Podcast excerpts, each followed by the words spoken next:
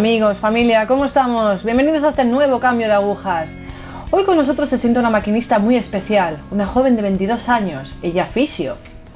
De esas que luego tenéis que llamar para curar vuestras dolencias. Es un cambio de agujas precioso y sobre todo un testimonio de, de vida y de fe. Con nosotros se sienta Sara. ¿Qué tal, Sara? Hola, buenas, bien. ¿Qué tal?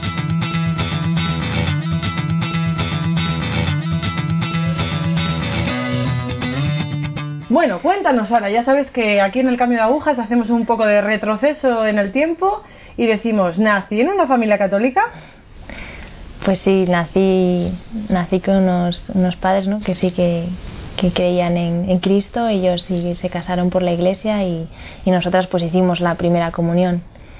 Pero bueno, después de eso pasaron unos años y, y ya pues no, no seguíamos en la, en la iglesia, no íbamos a misa y eso. Vale. Entiendo que coinciden esos años un poco con la adolescencia, la juventud, el colegio, quizás. Bueno, el, um, sí, como que te metes ya más en el mundo, ¿no? En el día a día y como tampoco te llama mucho la atención eh, lo que, pues las celebraciones eucarísticas de los domingos, que es cuando íbamos, pues le dijimos a nuestros padres pues que no, que no íbamos a ir y tal y bueno, pues lo dejamos de lado, ¿no? De, pasamos a ser los cristianos no practicantes y que solamente, bueno, pues de nombre, ¿no? Y entonces, bueno, pues ahí seguimos con, con nuestros caminos en, el colegio y eso y bueno, pues... ¿Tú cómo te sentías? ¿Sentías un vacío? ¿Sentías que te habían dado algo? ¿Quizás alguno de tus abuelos? Pues mi abuela sí que siempre por parte de mi madre pues estuvo ahí, ella oraba con nosotras de pequeñas, ¿no? Cuando iba a nuestra casa y eso sí que lo recuerdo con mucho cariño. Pero bueno, de todas maneras no, no sentíamos que tuviésemos que necesitar a, a vale, Dios, ¿no? O sea, a no nuestro padre. Ese vacío, no, no sentías, decías, bueno, vale, pues ya está, ¿no? Vale. Y bueno, luego también pues ¿Tienes hermanos? Sí, tengo una hermana, es mayor que yo, un año y unos meses y bueno, pues ella siempre ha sido nuestra, nuestra alegría ¿no? de, la, de la casa. Ella pues ha sido un poco el, el motor que, que, nos ha hecho seguir hacia adelante porque es una persona que, que, nos hace valorar más la vida, ¿no? es una persona que nos, nos hace ver y darnos cuenta de que los pequeños momentos en la vida realmente son los que importan y que al fin y al cabo esa alegría pues a veces la consigues con una simple sonrisa y bueno, pues siempre hemos tenido un, una vida de, de, lucha y superación por, por sacar a, eh, la oportunidad ¿no? de, de, ser uno más eh, con ella y, y, con nosotros. Entonces, bueno, pues ella pues era siempre la, la, más sociable, ¿no? Yo siempre he sido un poco la más... ¿Introvertida? Eh, sí, introvertida y y bueno, pues siempre como en un segundo plano, ¿no? Pero observándolo todo y eso. Entonces, bueno, pues sí que yo en el colegio pues a veces no, no lo pasaba muy bien porque bueno pues siempre la gente los niños dicen jo los niños que son buenos y tal dices, pero bueno eh, no siempre al fin y al cabo se meten con el más débil ¿no? Mm. y cuando a uno le toca defender a, a, un hermano de sangre pues no es fácil pero bueno con, con eso pues nosotros como había que aprender el inglés también en el colegio y eso hicimos un viaje a, Inglaterra, conocimos a una familia, ellos eran evangélicos. Y bueno, pues fuimos mi hermana, mi madre y yo. Y, y, ellos nos dijeron que iban a misa los domingos. Dijimos, bueno, pues si es lo que hacéis, pues nosotros vamos, vamos con vosotros, ¿no? Y entonces llegamos a, imagínate, un, pues el, el, Palacio Festival es una sala de estas de teatro ahí con las sí, butacas y todo, sí. grande, ¿no? Bueno, pues en el escenario había instrumentos de que sé, flautas traveseras, había guitarras, había teclado, había una batería, pues había varios instrumentos. Y yo cuando entré dije, ¿pero a qué nos han traído? ¿A misa o, o a un concierto, no? Dije, bueno, pero vamos a ver. Y entonces entramos y al final, al fondo del escenario se veía una pantalla en la que ah, estaban escritas pues letras de canciones iban pasando y la gente eh, pues eh, entraba y eso y, y, nosotros entramos también nos colocamos un poquitín pues casi adelante con ellos y entonces empezaron a cantar Y bueno, a mí que me gusta mucho cantar, pues digo, bueno, pues yo también canto, ¿no? Bien. Pero mm, fue una manera diferente, porque esas personas cuando cantaban no lo hacían para que sonara bonito, sino lo hacían por algo más grande, ¿no? Que luego te das cuenta que es Dios. Eh, lo hacían con un sentimiento, con, una, con un amor, con, con una actitud realmente maravillosa. Y entonces pues dije, jo, dijo, qué bien se está aquí, ¿no? Digo, cantan, pero al mismo tiempo sienten lo que cantan, ¿no? Que nunca pues, te puede gustar la letra de una canción, pero igual no compartes lo que está diciendo, simplemente la cantas porque te gusta el ritmo, ¿no? Pero esto era como una, algo continuo. Y luego, pues, eso como que me empezó a entrar, ¿no? Dijo, qué bien, ¿no? Qué bien se está Pero a todo esto, Dios... No, no, de momento nada. ¿Tú acompañaste a la familia? Sí, acompañé a la familia porque nos dijeron, sí, porque iban, yo no iba con expectativas de nada, ¿no? Pero luego el pastor que allí tenían, pues abrió la Biblia y dijo que iba a comentar un, pasaje bíblico. Y yo pues me senté en el asiento y dije, venga, pues a ver, esto será como la humildad de, las, de los domingos a los que dejé de ir hace años y va a ser un tostón. Pero no, eh, empezó a hablar sobre el pasaje este de Jesús que pasa los 40 días en el desierto.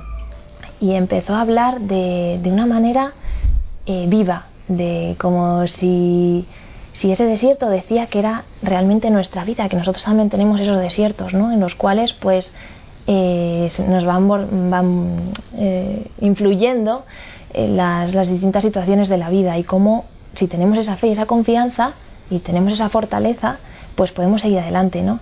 Entonces, a mí, el, que ese, ese señor dijera ese nuevo enfoque, ¿no? De la Biblia, pero a nivel real, dije, anda, ¿qué me dices? ¿Que se lo pone en la Biblia? ¿Me estás diciendo que lo de hoy fue escrito hace no sé cuántos mil años? Y ahí ya, pues, fue cambiando mi visión, ¿no? Dije, ah, pues si esto es Dios, pues igual hay algo más que no me han contado, ¿no? Que no he experimentado, que no he vivido. Y entonces, bueno, fue pasando los meses, que estuvimos ahí, estuvimos dos meses y algo, y nos encantaba ir a la, a la, churches. Y entonces, pues, cuando ya vinimos para España, yo, bueno, yo le dije a mi madre, digo, mamá, te voy a decir una cosa. Digo, si encontramos esto en Santander, yo voy todos los domingos a misa. Y yo dijo, ya, yo también. y entonces empezamos a buscar. Y dentro de la iglesia católica encontramos la renovación carismática. Cuéntanos un poco esto.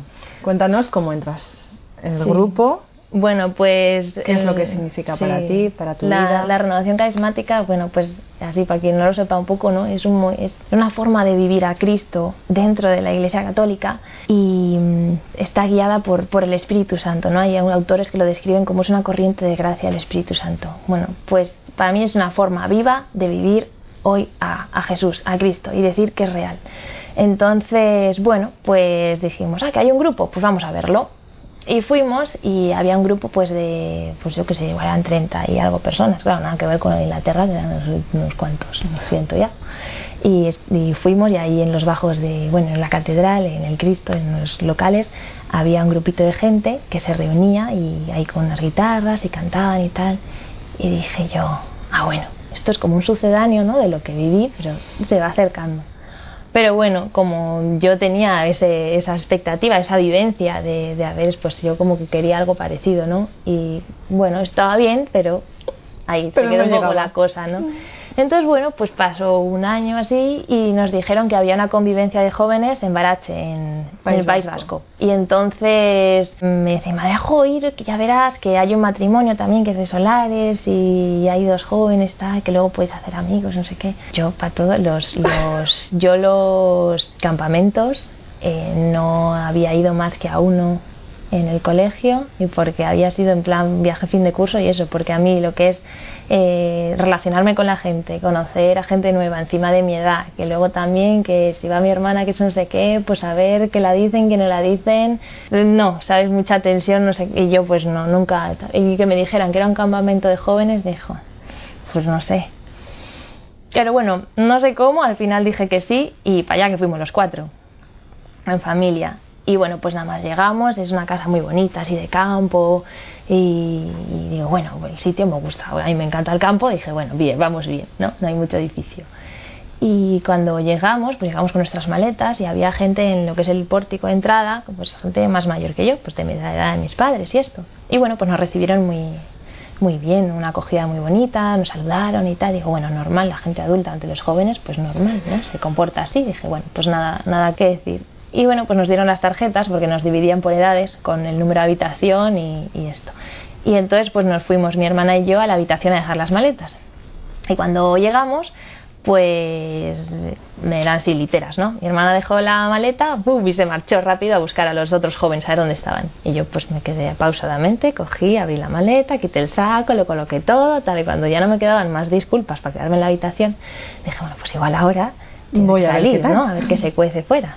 Y aunque sea simplemente por ver qué tal está tu hermana. Y digo, bueno, pues venga, voy.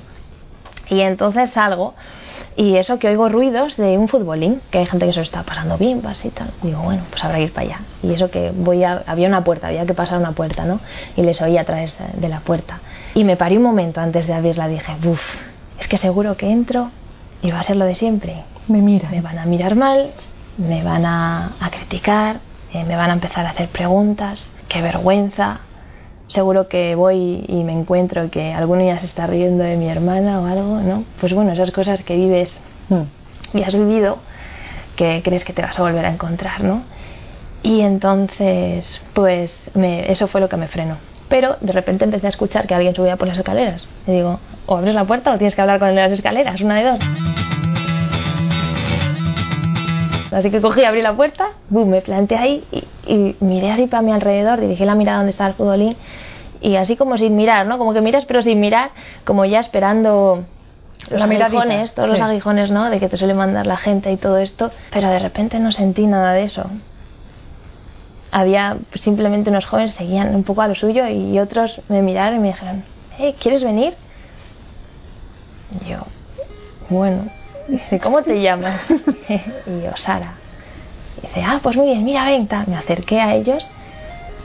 Ni una mirada de rechazo, ni un gesto mal hecho, ni una mirada de desprecio, ni nada. O sea, era toda acogida, era todo una mirada de amor y de paz y de alegría que en verlo, además eran chavales, incluso algunos más jóvenes y otros más mayores que yo, el verlos ahí y que no me hicieran más preguntas que eso, que cuál era mi nombre y luego verles jugar, ¿no? Que ellos entre ellos tal y te hacían partícipe si querías, si no te lo respetaban, no te presionaban a nada.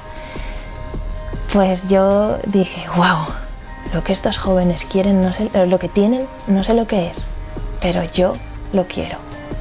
Y entonces ahí fue cuando realmente comencé a sentir a Dios, en esa convivencia, el ver a esos jóvenes que luego en las, en las celebraciones comunes cogían y se ponían a alabar a Dios, a un, señor que yo todavía no conocía, que le llamaban padre, que le decían que le amaban y que era la razón de sus vidas y que le daban gracias porque les había sacado de la situación en la que estaban, ¿no?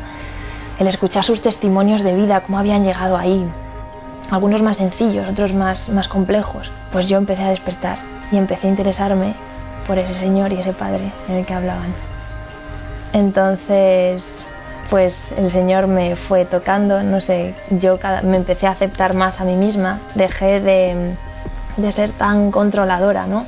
Y además que yo era exagerado porque yo miraba el reloj y tenía contados hasta los minutos de lo que me iba a llevar una actividad y luego otra y luego el descanso que me daba entre un estudio y otro y luego pues si tenía que ir a no sé qué sitio, todo súper controlado, súper medido, los trabajos tenían que estar impecables, no sé qué tal, o sea, era muy perfeccionista. Un nivel de exigencia alto. Sí, me exigía mucho también, ¿no? Porque decía, bueno, si en mi casa eh, se vive una situación un poco, un poco difícil, ¿no? Pues digo, pues tú no, tú tienes que dar el doble de ti.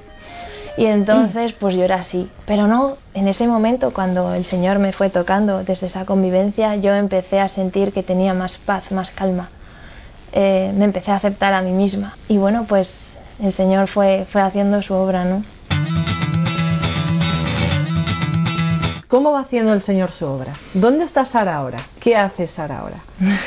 bueno, y ahora estoy feliz de saber que hay un Padre, que hay un Dios, y hay un Señor, que hay un Todopoderoso, hay un Rey que te salva y que te guía en el camino. Y que es, ese Padre, esa Madre, superior a ese Padre y esa Madre carnal que te han dado. Es ese apoyo que tú encuentras en, cada situación, en cada momento de la vida, que porque es que hay situaciones difíciles, las sigue habiendo, pero hay alguien que, que, es más grande que todo eso. A mí me preguntaban hace poco que cómo concebía a Dios, ¿no? Pues dije, para mí Dios es mi padre, padre o madre, porque para mí no, no tiene sexo, es padre y madre. Digo, es ese padre que te cuida, que te acoge, que te acompaña, que te ama, que está en los momentos difíciles en los que tú necesitas ayuda y en aquellos en los que no quieres ayuda, pero sí que la necesitas y no acudes a él. Está cuando estás alegre, él te guía, él te corrige, él te cuida, él te ama, él es tu verdadero amigo, él es esa persona en la que realmente puedes confiar, puedes poner todo lo que quieras, que siempre lo va a acoger con amor y con cariño, ¿no? Y bueno, pues yo hace poco, pues bueno, el verano así tuve una inquietud muy grande y, digo, joder, pues todo esto que estoy sintiendo, ¿no? Toda esta gloria, esta paz del Señor, quiero transmitirla. Quiero decirle al mundo que es real, que la vida es simple, que no hay tanta dificultad en poder ser feliz, en poder vivir bien. Solamente tienes que confiar en, en ese Padre, ¿no? Eh, y entonces, pues yo el verano pues tuve una situación así un poco, pues un poco difícil y eh, yo les pues no, no encontraba necesitaba un apoyo más grande que el que me daba mi familia. Y entonces como yo pues tenía la renovación carismática cogí y dije no pero algo más tiene que haber algo más y entonces me fui a misa y empecé a ir a misa todos los días. Y comencé a leer el evangelio todos los días. ¿por qué? porque encontraba respuestas. Porque mm, me di cuenta de que en cada lectura del día el Señor te pone la solución a aquello que tú le estás preguntando, a aquello que te inquieta, incluso te anticipa cosas que te van a pasar ese día y cómo tienes que actuar. Es maravilloso. Y bueno, pues yo en una Eucaristía le sentí grandemente. Después de tomar la, la, sagrada forma, me fui al banco y sentí la necesidad de arrodillar. Yo no me solía arrodillar y me arrodillé. Y cuando tomé la sagrada forma, sentí paz.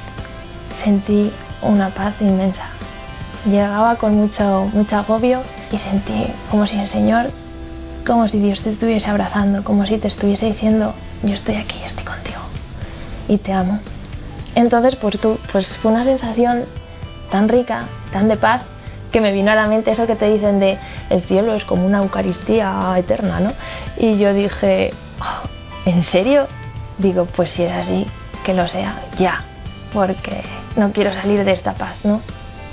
Y bueno, pues nada, misa terminó, yo me fui para casa, se lo dije a mi madre lo que me había pasado y me dice, bueno, pues te voy a leer un testimonio de una señora estigmatizada que se llama Catalina Rivas. Me lo leyó y es que es una señora a la cual se le apareció la Virgen en misa y la explica pues cada uno de los pasos que, que va ocurriendo, incluso le muestra, ella puede ver lo que sucede, lo, lo que hay ahí, ¿no? Y entonces me dice, mira, lo que te ha pasado a ti lo llama esta señora el abrazo de Jesús a aquellas almas que están puras, ¿no? Que decía que, es, que, son, que vienen a entregarse al 100% con, con Dios. Entonces dije, bueno, pues gloria al Señor. Y bueno, pues eso, ¿no? Luego pasó el verano y tal, y yo pues quería transmitir eso, esa paz. Digo, pues es que esto no solo es para mí, es que esto es para, para todo el mundo. Y entonces, pues el Señor, mm, a través de señales que te va dando, a través de una película, a través de un hermano, a través de un libro, a través de una canción, a través de yo que es un lápiz que se te cae y de repente hay una frase escrita y pone mi corazón es el motor de mi vida y pues yo qué sé, porque un día me pasó, fui a coger la Biblia y estaba encima de un, de un cartel de publicidad de, para temas de corazón y ponía eso, o sea, yo dije, pues a leer la Biblia, ¿sabes? Entonces, bueno, pues empecé por el Génesis y fui leyendo un poco más y más y porque sentí que el Señor me decía, ¿quieres evangelizar? Fórmate, pero fórmate desde el libro de la verdad, desde el libro que yo escribí para salvaros, donde hay respuestas. Entonces, bueno, yo, pues, pues yo sí, porque como sentía sed, ahí sabía que me iba a saciar.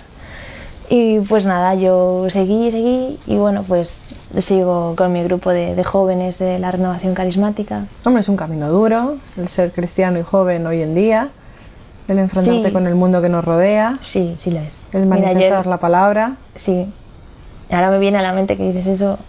Hace unas semanas estuve en Corrales dando pues una charla a unos jovencitos de que tendrían, no sé, eran, se iban a confirmar y, les decía, mirad, la vida con Jesús, ¿cómo es? Digo, ¿habéis jugado alguna vez a tinieblas? Algunos me decían, sí, sí.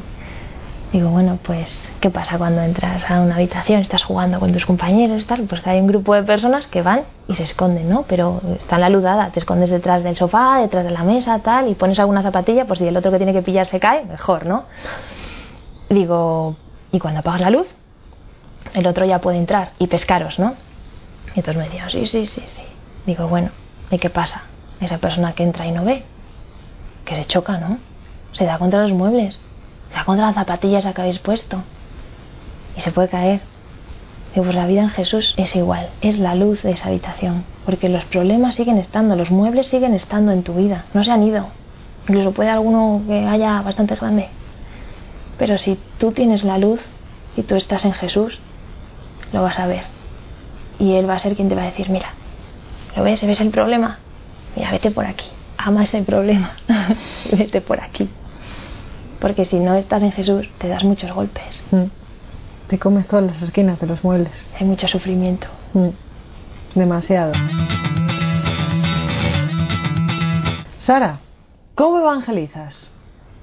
Yo sé que tienes por ahí un perfil de Facebook y aquí siempre estamos en pro de los medios de comunicación usados de manera responsable, por favor. Vengo diciendo esto yo no sé ya cuántos programas. Sí. Cuéntanos un poco esto. Yo uso Facebook como... Bueno, pero... Usa Facebook. no te creas, ¿eh? que hay gente que lo del Facebook no lo domina. Bueno, vale. no, dinos, por ejemplo, el nombre, aunque aparecerá por aquí, ¿vale? Vale, bueno, es que... Sí, volviendo un poquito atrás, ¿no? Hace unos años que decidimos de hacer un grupo de jóvenes de la renovación carismática, porque no había en, en Santander. Y entonces, pues las dos familias que nos conocimos en aquella convivencia, dijeron, bueno, pues vamos a hacerlo y entonces, bueno, pues hemos tenido nuestros más y nuestros menos en su caminar y al final, pues lo llevamos, lo que somos los jóvenes, los padres ya, pues se quedaron un poquito en ayuda ¿no? de las bases y bueno, pues decidimos de nosotros en el grupo de oración nos reunimos cada 15 días y lo que hacemos es pues alabanza, enseñanza, leemos la palabra, la comentamos, si hay alguna inquietud de cada uno, pues intenta solucionar, si no, pues se coge, se investiga y se pregunta a alguien o lo que sea y es pues es un momento de compartir y de cantar al Señor y de proclamar su grandeza y su gran misericordia. Y bueno, pues creamos una página de, Facebook que se llama pues eso, Granito de Mostaza Santander. y bueno, pues ahí vamos colgando algún vídeo que hacemos así un poco motivacional o alguna enseñanza o reflexiones o algunos pues enlaces de otras páginas. Y, Los jóvenes que ven este programa siempre... La pregunta que se hacen continuamente es cómo, cómo, cómo, cómo empiezo, cómo lo hago, qué hago, qué tengo que hacer, que puede ser un comienzo a través de los medios. Sí, yo creo que, mira, el tener la inquietud de, de querer ser feliz, con esa inquietud el Señor ya te va a ir llamando. Eh, yo he visto muchos testimonios de gente, he visto la película Tierra de María, y dices, oh, nuevas vidas, ¿no? Bueno, pues yo antes de conocer la renovación, antes de ir a Inglaterra y todo eso, pues también había visto algún testimonio de esos que te ponen catequesis o salen en la tele y tal, ¿no? Y lo mítico de, bueno, pues este chico esta chica que ha estado en la droga, que ha estado fatal, que mira que ha tenido que venir de otro país, que fíjate lo que le ha pasado, y de repente Dios, pues vio que estaba así de mal y, y, y entonces le, se convirtió, ¿no? Y el Señor le llamó y yo, pues cuando veía esos vídeos decía, pues qué bien, ¿no? Por esa persona que ha salido, digo, yo ni estoy en la droga, ni estoy fuera, yo tengo una familia que me quiere, yo estoy bien, yo como todos los días, yo salgo de mi casa y sé que voy a volver al día siguiente, tengo de todo. Digo, a mí no me va a pasar. Y mira, Pensaba el Señor te ha cogido, ¿eh? el Señor me cogió. Te ha cogido y te tiene ahí bien abrazada. Sí. Y siendo luz lo que Él quiera que sea, seré, sí. Bueno, pues veremos lo que el Señor quiere de Sara. Sí, sí. Rezaremos por ello. A ver, a ver qué sale. Pero el Señor te coge, te abraza y como a Sara le manda a evangelizar, le manda a ser luz, luz para el mundo. Y te has quedado con el Señor. Le dije sí. Sara, muchísimas gracias. Nada. no. Amigos, nos emplazamos. Hasta la próxima. Gracias.